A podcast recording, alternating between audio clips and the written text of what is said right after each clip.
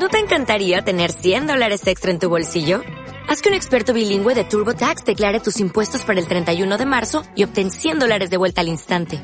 Porque no importa cuáles hayan sido tus logros del año pasado, TurboTax hace que cuenten.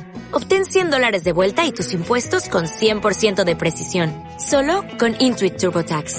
Debes declarar para el 31 de marzo. Crédito solo aplicable al costo de la presentación federal con TurboTax Full Service. Oferta sujeta a cambios o cancelación en cualquier momento.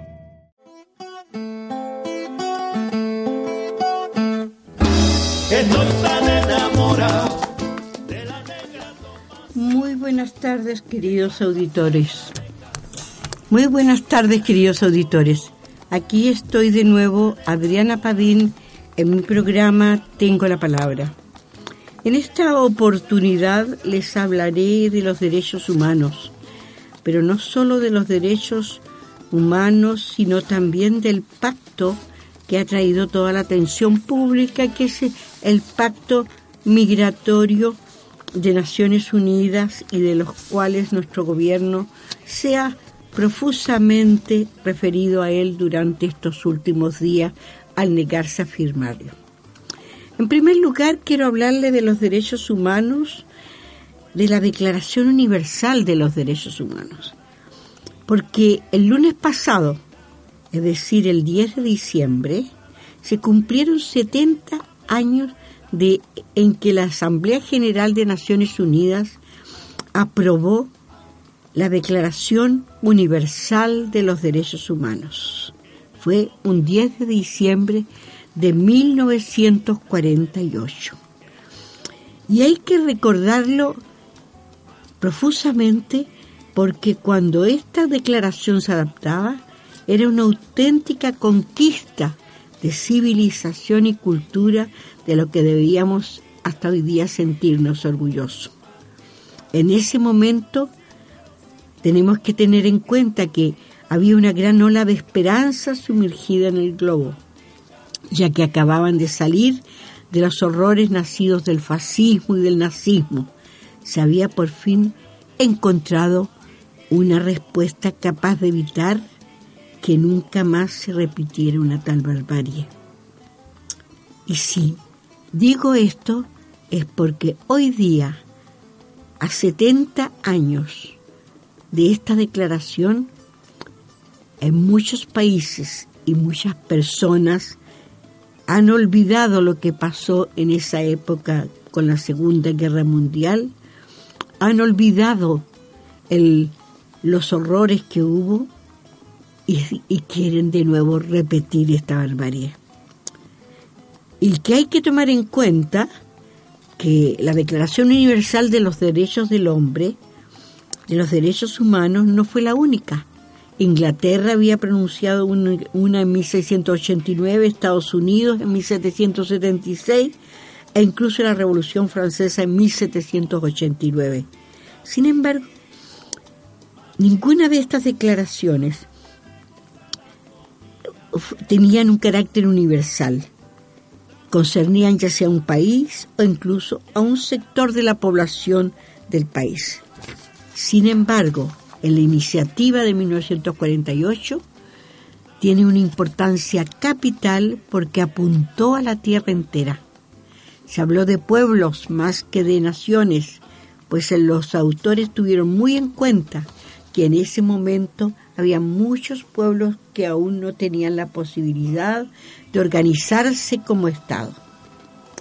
Esta vez, en realidad, se, se hablaba de la dignidad humana como tal, que fue consagrada para todos los individuos del planeta, sin distensión de raza, de origen técnico, étnico, de religión o filosofía, de sexo, de idioma, de opinión política, de fortuna, de nacimiento, etc.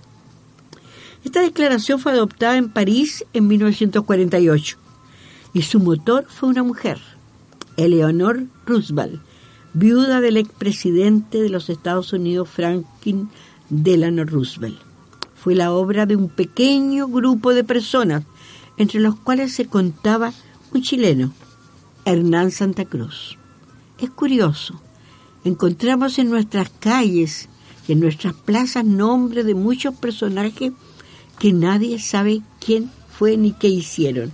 Sin embargo, todavía no he encontrado ninguna que conmemore a Hernán Santa Cruz y que trabajó en tan importante proyecto mundial. Su importancia radica de esta declaración en el hecho de que es el primer documento internacional y oficial que proclama los derechos políticos, jurídicos, sociales y económicos de todos los hombres y mujeres del planeta. El preámbulo de la declaración es toda una esperanza cuando reconoce que el desconocimiento y el menosprecio de los derechos humanos ha originado actos de barbarie ultrajantes para la conciencia de la humanidad y se proclama como la aspiración más elevada del hombre, el advenimiento de un mundo en que los seres humanos, liberados del temor y la miseria, disfruten de la libertad de palabra y de la libertad de creencia. Se agrega en ese preámbulo el reconocimiento de la dignidad e igualdad de derechos inalienables de toda la familia humana, que constituyen el fundamento de la libertad, de la justicia y de la paz en el mundo. En 30 artículos, la Declaración Universal de Derechos Humanos, es decir, la Declaración de todos nosotros, establece el derecho a la vida, a la libertad, a la seguridad de la persona humana, proscribe la esclavitud, se prohíbe la tortura, las penas y los tratos crueles, inhumanos o degradantes. En su artículo primero hace una declaración en que se consagran los principios de libertad, igualdad y fraternidad cuando estipula todos los seres humanos nacen libres e iguales en dignidad y derechos, y dotados como están de razón y conciencia, deben comportarse fraternalmente los unos a los otros. Qué palabras más bellas y qué poco que se practican. Por otra parte, declara la igualdad ante la ley y el derecho a la justicia, independiente, imparcial y equitativa. Además, de acuerdo con la declaración, nadie puede ser arbitrariamente detenido o exiliado. La declaración protege la vida privada de los individuos y el derecho a circular libremente, a salir y volver a su país. Ante la persecución, la declaración establece el derecho de asilo y el derecho a tener una nacionalidad. Garantiza además la declaración las libertades de pensamiento, de conciencia, de religión y de reunión.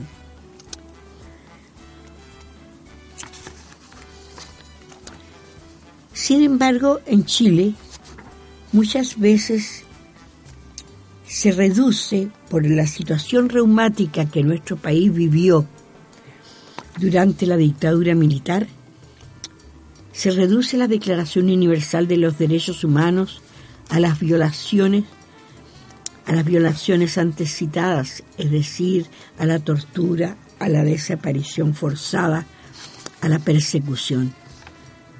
Olvidando muchas veces otros derechos importantes y que se violan cotidianamente en el mundo y también en nuestro país.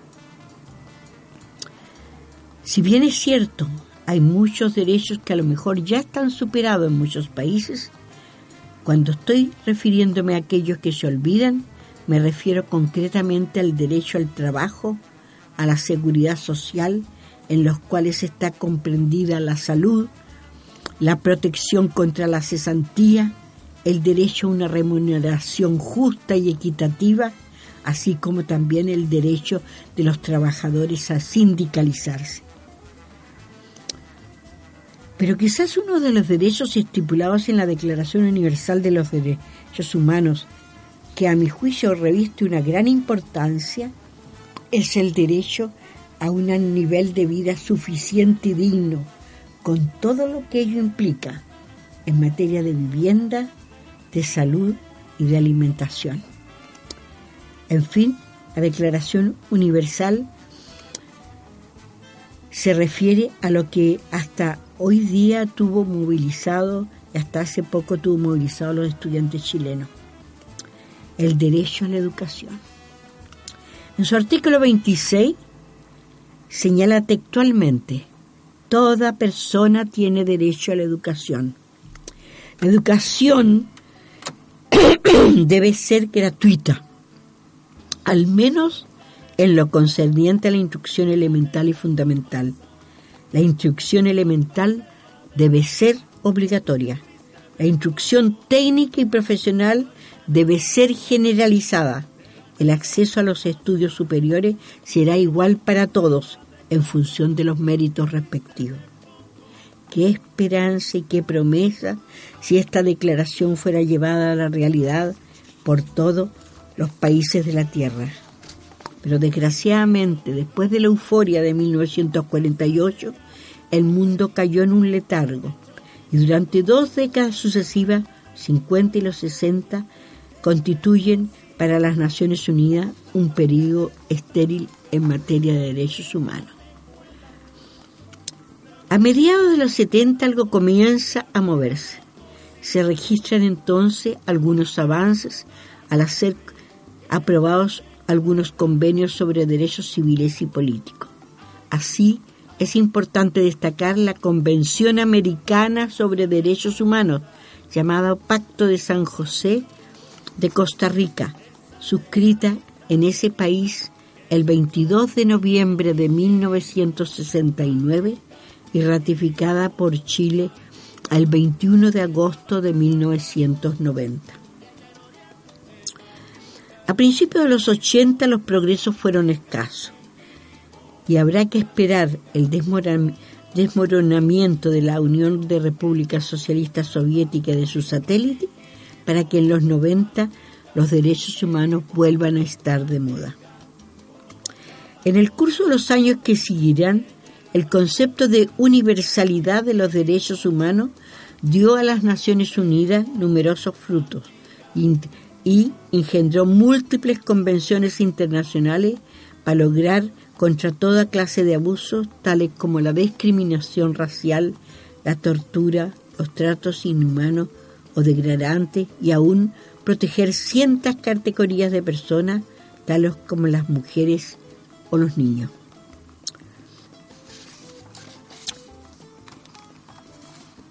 Frente a la incomprensión de los derechos humanos en las Naciones Unidas, un alto funcionario afirmaba, el antiguo enfrentamiento este-oeste ha sido sustituido por otro menos virulento entre norte y sur.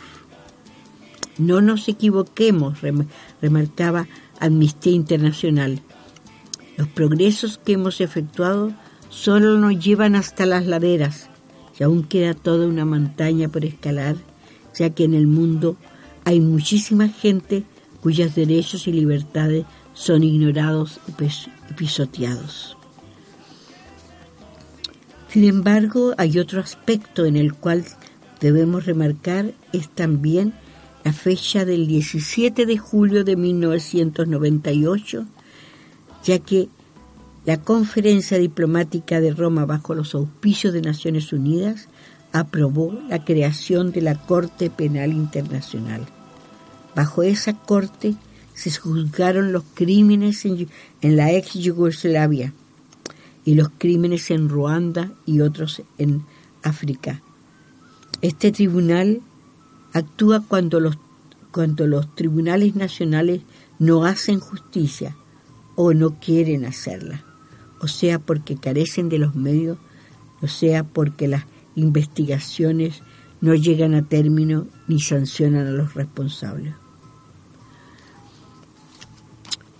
Desgraciadamente, este Tribunal Internacional no tiene competencia retroactiva, es decir, solo juzgará los crímenes cometidos después de la entrada en vigor de los estatutos. La tarea de de la creación de la Corte Penal Internacional no fue fácil, ni, lo sigue siendo, si se considera que Estados Unidos no solo votó en contra de la creación de la Corte Penal Internacional, sino que ejerció presiones, afortunadamente sin éxito, sobre otros países para impedir su instalación. Sin embargo, la ratificación de esta convención por parte de los países que la suscribieron fue lenta. Es el caso de Chile, que solo el 29 de junio del 2009 vino a ratificar y publicar dicho acuerdo como ley de la República.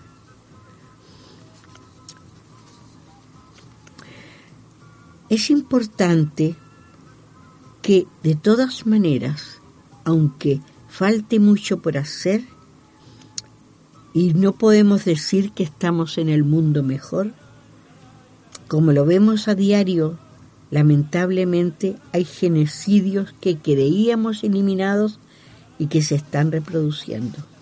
Las torturas siguen aplicándose en numerosos países. Las detenciones arbitrarias también.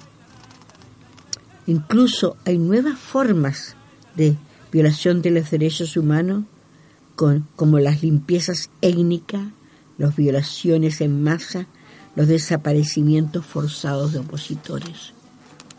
La esclavitud ha sido abolida oficialmente, pero hay miles de niños que trabajan en condiciones inhumanas, ya sea en Bangladesh, en India, en Brasil o en otras partes. Hay niños que pasan 18 meses sin un solo día de reposo, tejiendo alfombras o picando piedras por salario de menos de un dólar por día. De ahí es que cuando se señala que se habla de derechos humanos solo a los atentados como la integridad física, pero poco se habla de los otros derechos consagrados por la Declaración Universal de los Derechos, me refiero a los derechos económicos y sociales cuya conquista aún está pendiente en nuestro país y también es una necesidad vital. Quiero señalar un solo dato. Según el informe del Programa de Naciones Unidas para el Desarrollo, de los 4.400 millones de habitantes del planeta, los tres quintas partes no disponen de servicios sanitarios. La cuarta parte no tiene una habitación decente y dos millones de personas están anémicas. Muchos de los funcionarios de, de gobierno que no tienen inconveniente en defender los derechos humanos, mientras no se hable de economía ni de poder, les horroriza. La tortura y la censura de prensa para ellos es importante, pero cuando se habla de derechos económicos y sociales, afirma que son derechos problemáticos. Es incontestable que la economía global ha provocado desigualdades y una profundización de los abismos entre los, entre los sectores más ricos y más pobres del mundo. Se ha marginado de ante la magnitud de los de la miseria que, que reina en el mundo, es una obligación para la comunidad internacional de cumplir con el artículo 25 de la Declaración Universal de los Derechos Humanos que señala que toda persona tiene derecho a, un nivel de vida adecuado. El hombre ha llegado a la luna.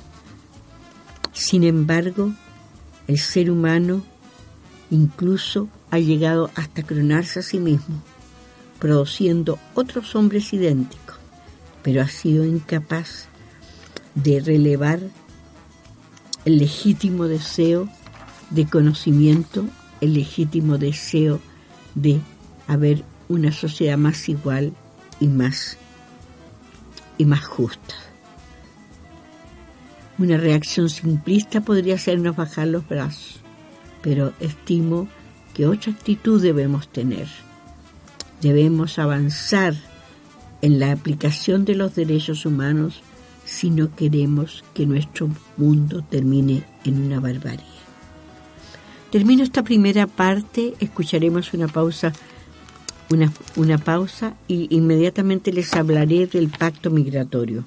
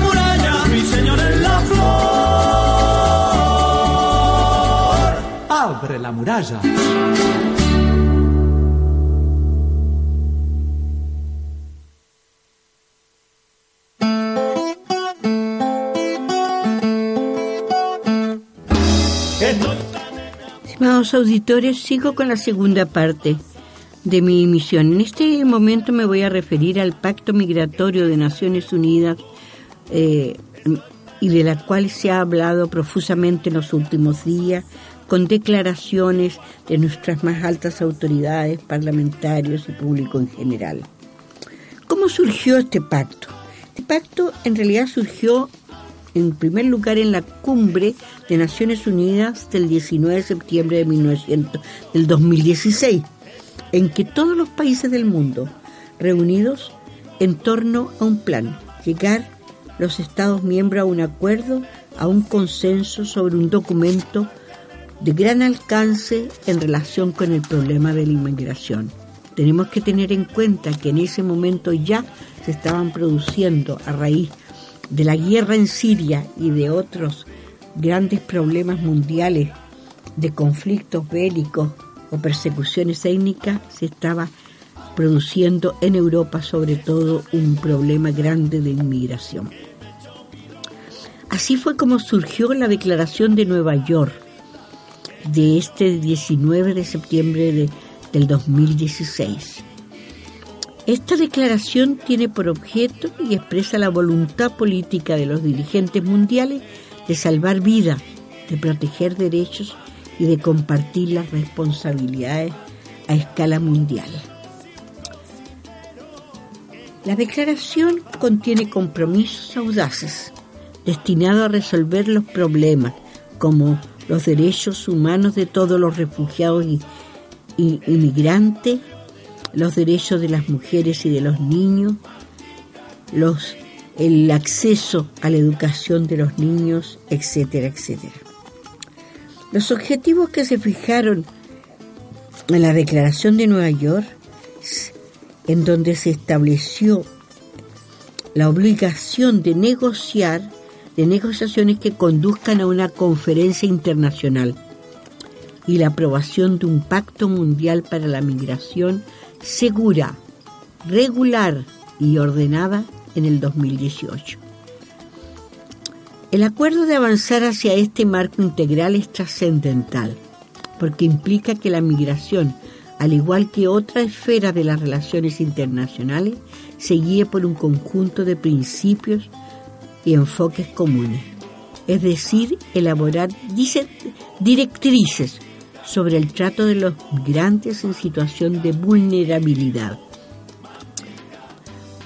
Estas directivas revestían particular importancia por el creciente número de niños no acompañados en tránsito en muchos países. Este pacto presenta un marco de cooperación no vinculante jurídicamente, es decir, que no es obligatorio, no es ley para los países que la siguen. Se basa más bien en compromisos que ya habían sido acordados por los Estados miembros de las Naciones Unidas en la Declaración de Nueva York. Su propósito es fomentar la cooperación internacional sobre la migración entre todas las instancias pertinentes, reconociendo que ningún Estado puede abordar la migración en solitario y respetar la soberanía de los Estados y sus obligaciones en virtud del derecho internacional. Fue así como que por esta decisión y por una resolución de la Asamblea General de Naciones Unidas se, se reafirmó la decisión de que la conferencia intergubernamental estaba encargada de aprobar el Pacto Mundial para la Migración Segura, Ordenada y Regular. Fue así como la aprobación de este documento quedó establecida para el 10 de diciembre del 2018, es decir, la, la semana pasada. Este pacto mundial se refiere a todos los emigrantes y propone un marco de cooperación y eso es muy importante porque en los en las declaraciones oficiales que hemos tenido en nuestro país se habla de obligaciones y eso no es cierto. No se refieren a un país determinado. Figúrese usted que somos un país tan pequeño que no creo que una conferencia mundial de todos los países del mundo se va a referir a la situación de nuestro país. No.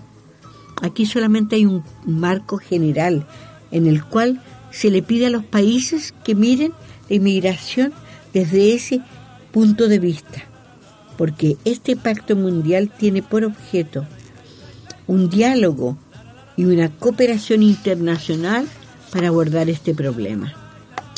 Su propósito es fundamental fomentar la cooperación internacional sobre la migración entre todos los países, reconociendo que ningún Estado puede abordar la migración en solitario. Respetar la soberanía de los países. La migración, dice este documento, ha formado parte de la experiencia humana desde los albores de la historia. Es crucial entonces que los desafíos y las oportunidades de la migración internacional sean algo que nos una en lugar de dividirnos. En este pacto mundial se enuncia nuestra la concepción de todos los países del mundo para compartir responsabilidades compartidas y nuestra unidad de propósito respecto de la migración para conseguir que esta migración sea, como su nombre dice, segura y ordenada y regular. Este, fue, este pacto fue elaborado por representantes de todos los países. Aprendimos entonces, dicen ellos, que es uno de los rasgos distintivos de nuestro mundo globalizado. Se basa en un conjunto de principios rectores. Centrarse en las personas. El pacto mundial tiene una importante dimensión humana que es inherente a la experiencia misma de la migración. Se basa también un segundo punto en la cooperación internacional. El pacto es un marco de cooperación no vinculante que reconoce que cada Estado puede trabajar y debe hacerlo junto con otros Estados. La autoridad del pacto solamente va a emanar de su carácter consensuado su credibilidad, su titularidad colectiva y el hecho de que su aplicación y seguimiento y examen sean en conjunto. en cuanto a la soberanía nacional, el pacto reafirma que los estados tienen el derecho soberano a determinar su propia política migratoria y la prerrogativa de regular la migración dentro de su jurisdicción de conformidad con el derecho internacional. También se refiere al Estado de Derecho y a las garantías procesales, al desarrollo sustentable, a los derechos humanos. Se basa en el derecho, en el derecho internacional de los derechos humanos y defiende los principios de no regresión y no discriminación tiene también una perspectiva de género, una perspectiva infantil, promueve las obligaciones jurídicas internacionales vigentes en relación con los derechos del niño, tiene un enfoque gubernamental, tiene un enfoque pansocial.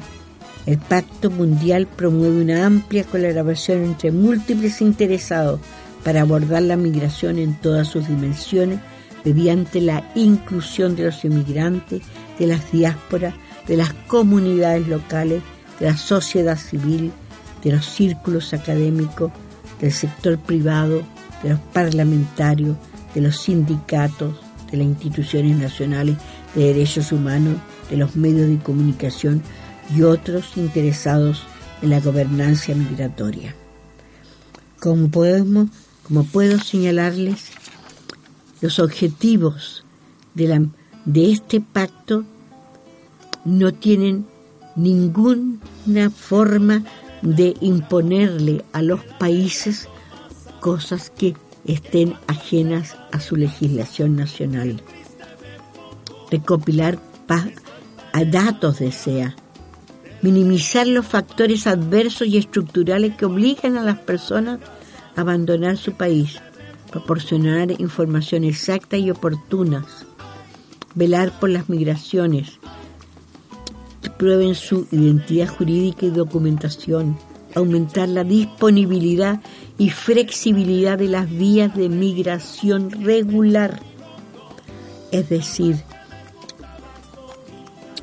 tiene 20, 22, 23 medidas.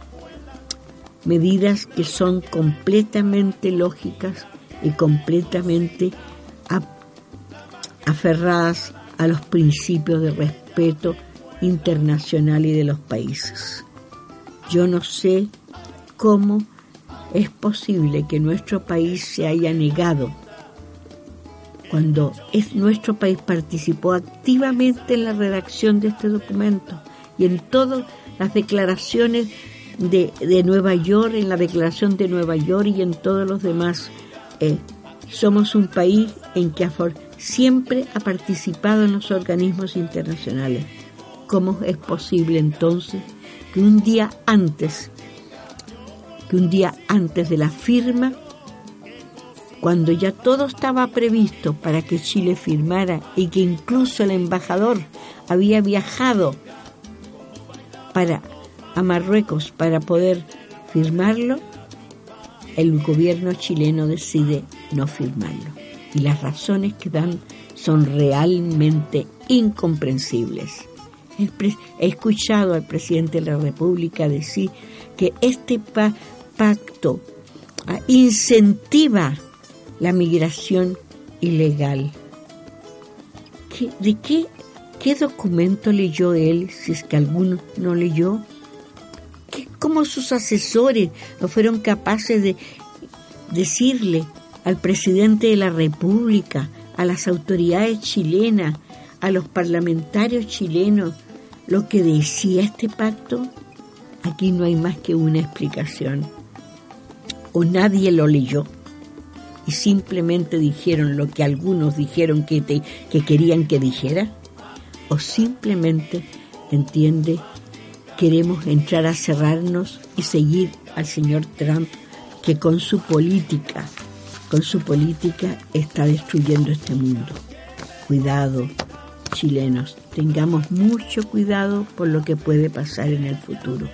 Que no nos que no traten de engañarnos, o que no traten de favorecer la ignorancia de la gente.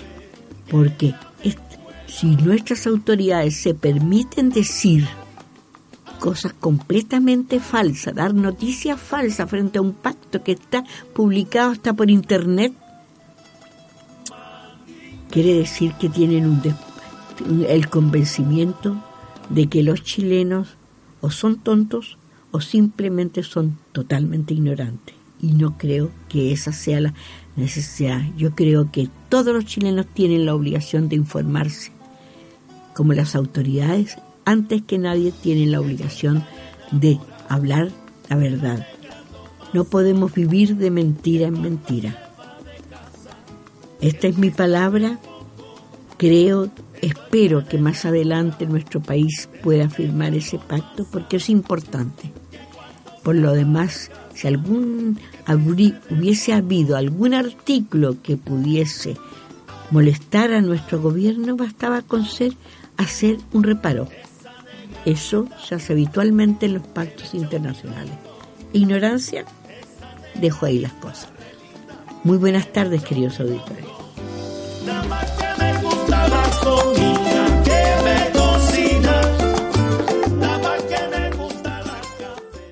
As a new Western Union customer, you can enjoy a $0 transfer fee on your first international online money transfer. Send money to your family and friends back home the fast, easy, and reliable way. Visit westernunion.com or download our app today to get started, and your first transfer fee is on us. FX gains apply, not available for credit cards and transfers to Cuba. Services offered by Western Union Financial Services Inc. and MLS 906983 or Western Union International Services LLC and MLS 906985.